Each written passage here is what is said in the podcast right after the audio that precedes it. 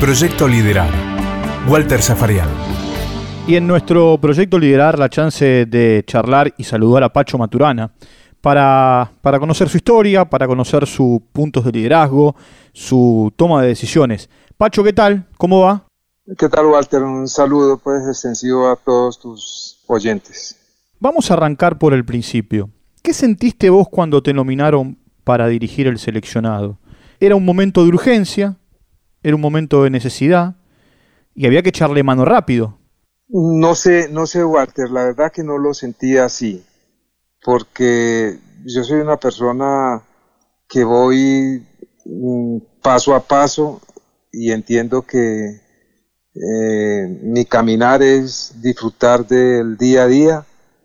Lo de lo mío no fue una cuestión así de, de una necesidad imperiosa, sino creo que fue producto de un análisis, producto de, pistas de cara a, al futuro, porque mm, en un momento determinado, pues hombre, yo fui a Nacional, desde la convicción por lo que había hecho el Caldas. El Caldas había, había encantado con su manera de jugar y se convirtió en el equipo de todos.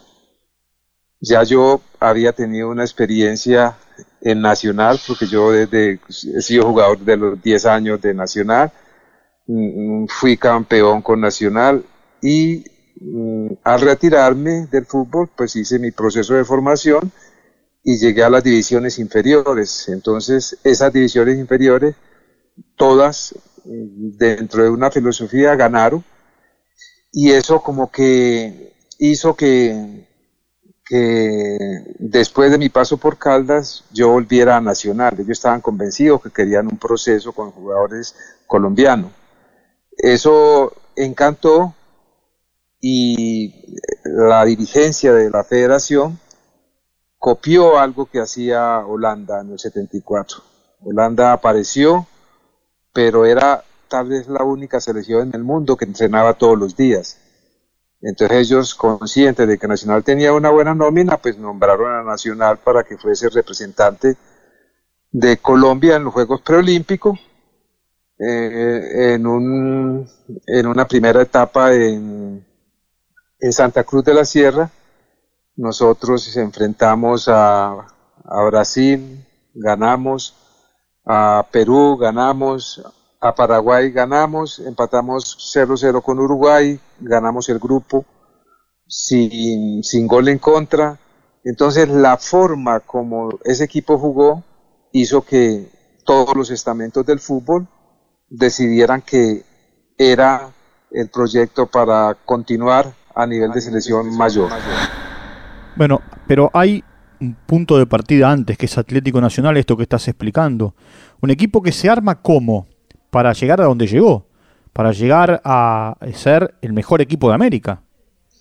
Sí, digamos, yo creo que ahí en estos momentos, Walter, hay que darle reconocimiento a la, valentía direccional para entender que el camino puede ser los procesos, porque eso no fue una, una cuestión espontánea ese equipo pues aparece ganando la Copa Libertadores, pero después de, dos años de trabajo, donde cada temporada se mm, capitalizaba lo, lo, hecho y se fortalecía con otras con otros jugadores o con más tiempo de trabajo.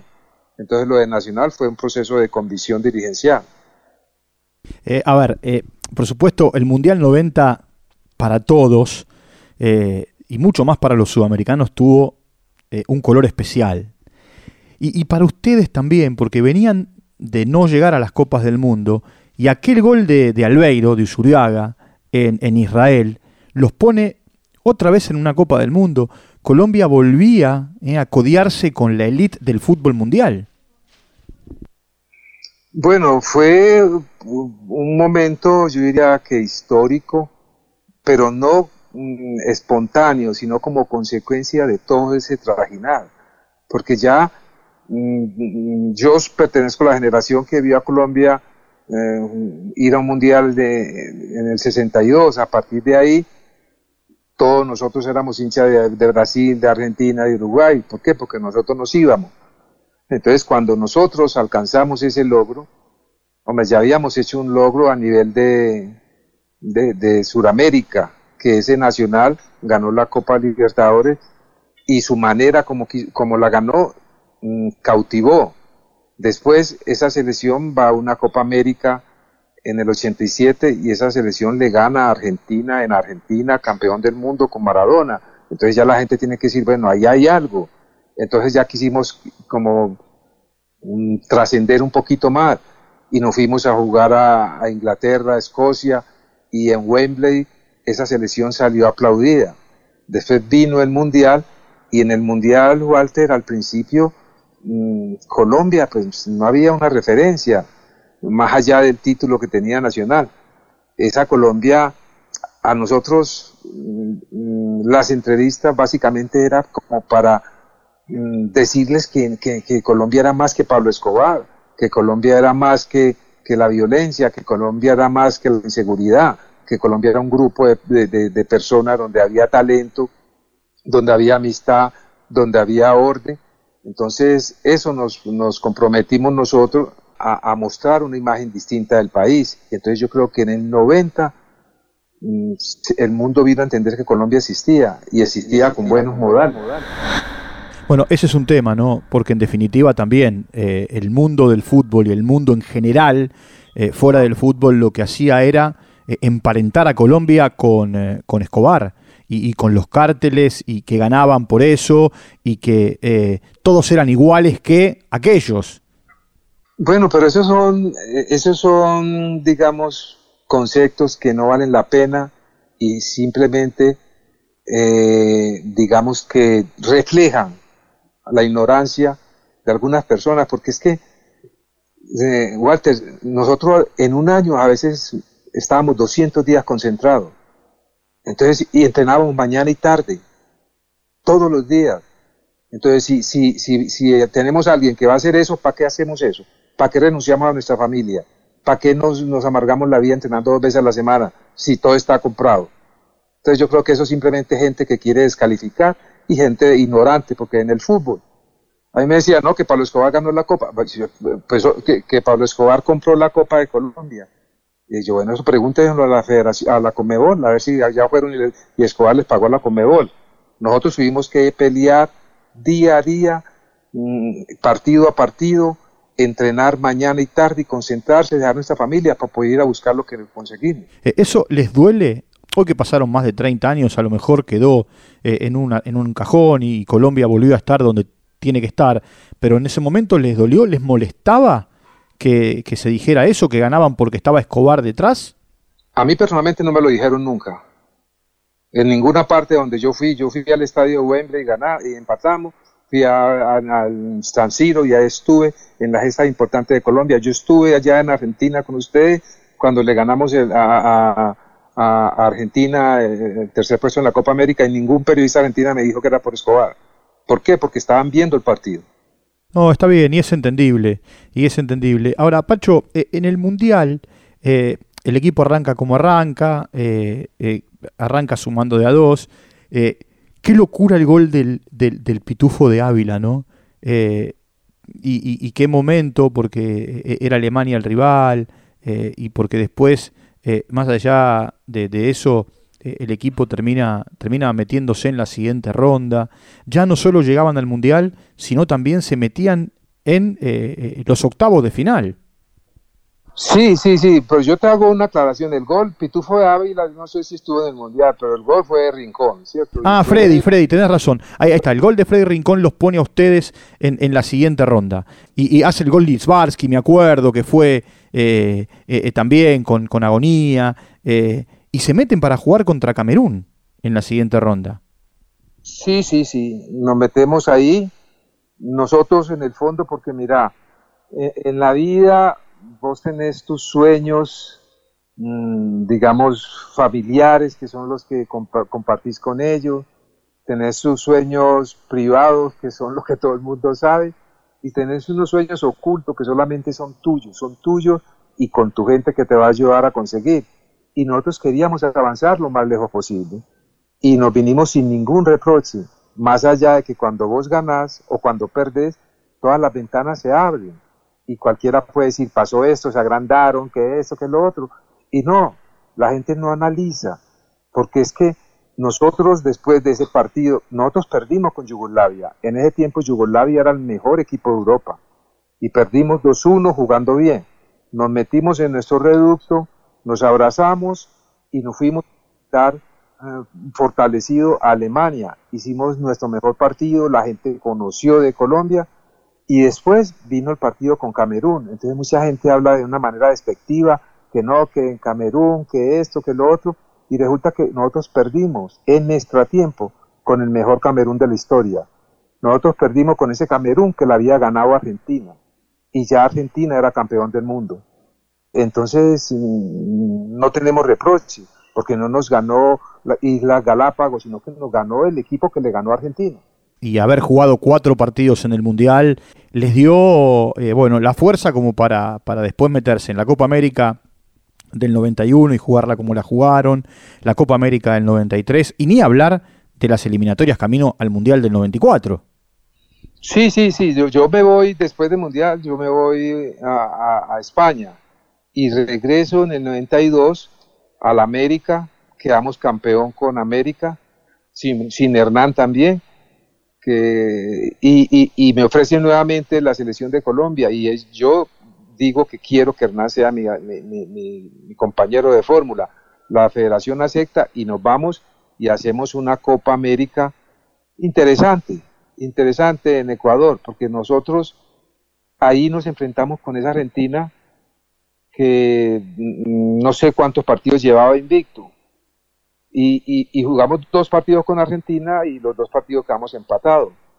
Eh, Argentina creo que llega a la final, nosotros disputamos tercer y cuarto lugar, le ganamos a Ecuador, y, pero básicamente ahí mostramos, mostramos algo, mostramos algo, ¿por qué? Porque esa selección de Colombia quedó invicta, en esas eliminatorias quedó invicta, perdimos por penalti la posibilidad de ir a la final. Entonces, después vino las eliminatorias y la eliminatoria, pues hombres, ya sabíamos cuál era el rival.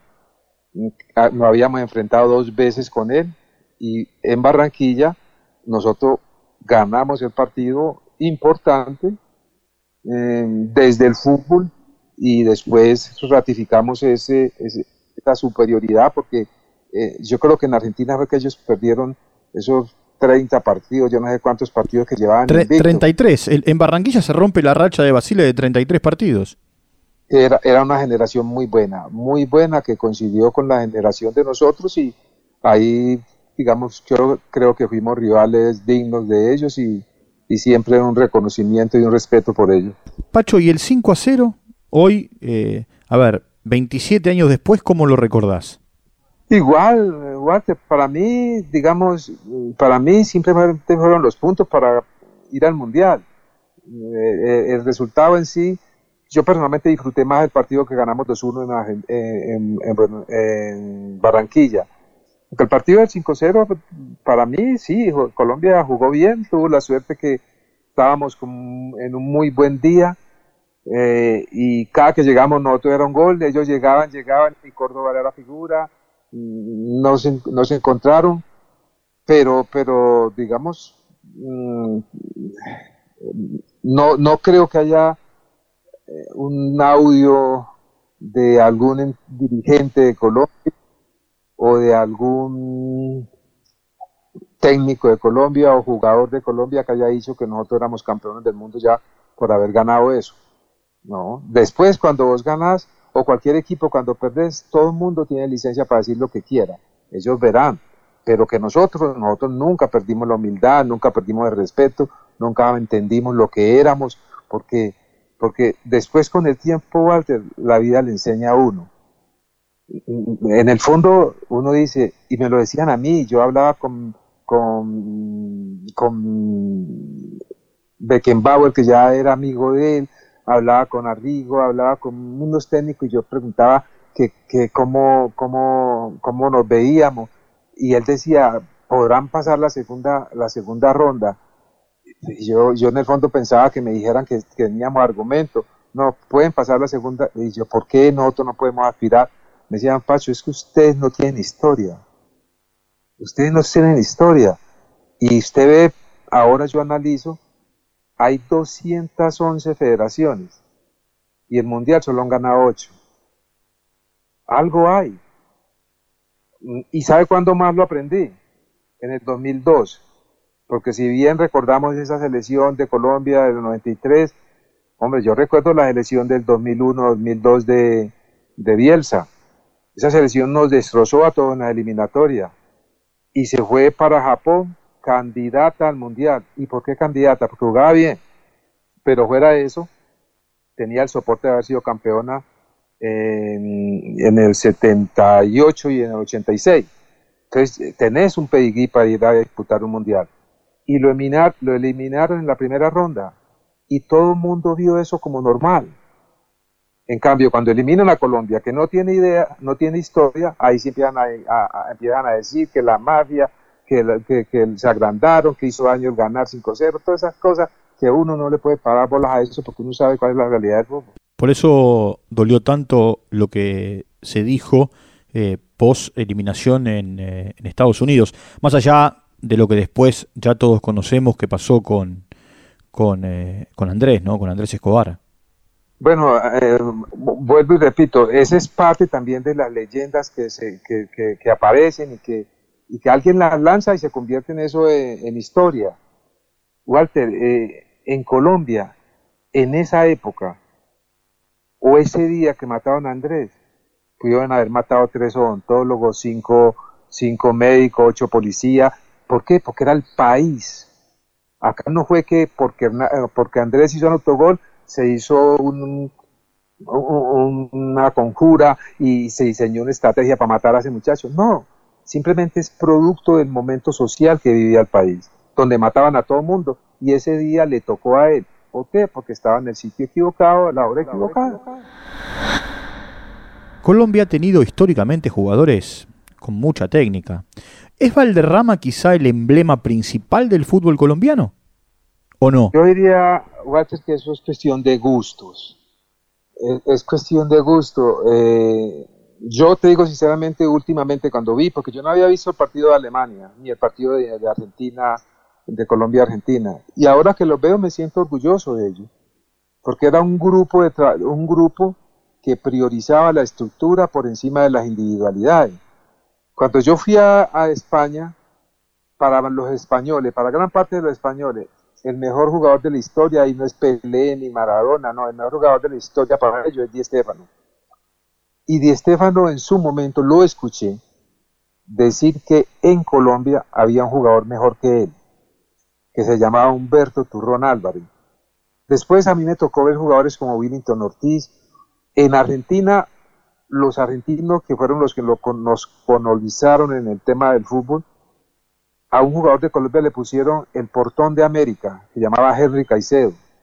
Los uruguayos que también nos ayudaron a crecer a nosotros, en un momento en el país, en un, partido Cali-Peñarol, no sé, el título del, del país era Diego Umaña compró el centenario. Entonces todo esto simplemente para decirte que no solamente es el reconocimiento personal que uno desde su sensibilidad puede hacer, sino que acá en Colombia internacionalmente han reconocido muy buenos jugadores de fútbol. Siempre ha habido buenos jugadores de fútbol. Está Herrera, está Víctor Campás, eh, eh jugador Mario Agudelo, Cunda Valencia. Entonces, esos jugadores nunca ganaron, porque como te decía en un principio, mm, no sabían cómo jugaban, sabían, cómo jugaban los demás. ¿Y la Copa América del 2001?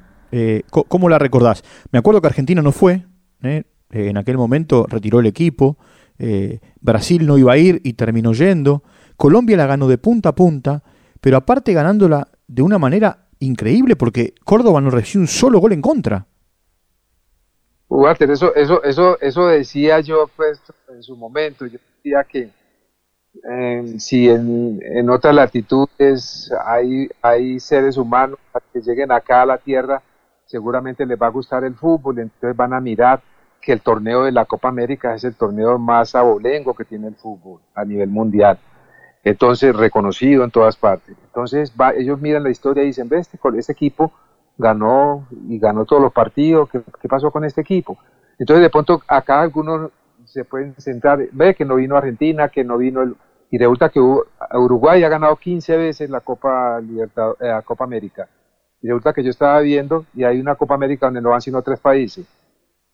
Y nadie dice nada, nadie dice quiénes faltaron hay otras que no siempre en todas las Copa América están los 10 países o los 14 con los invitados, no.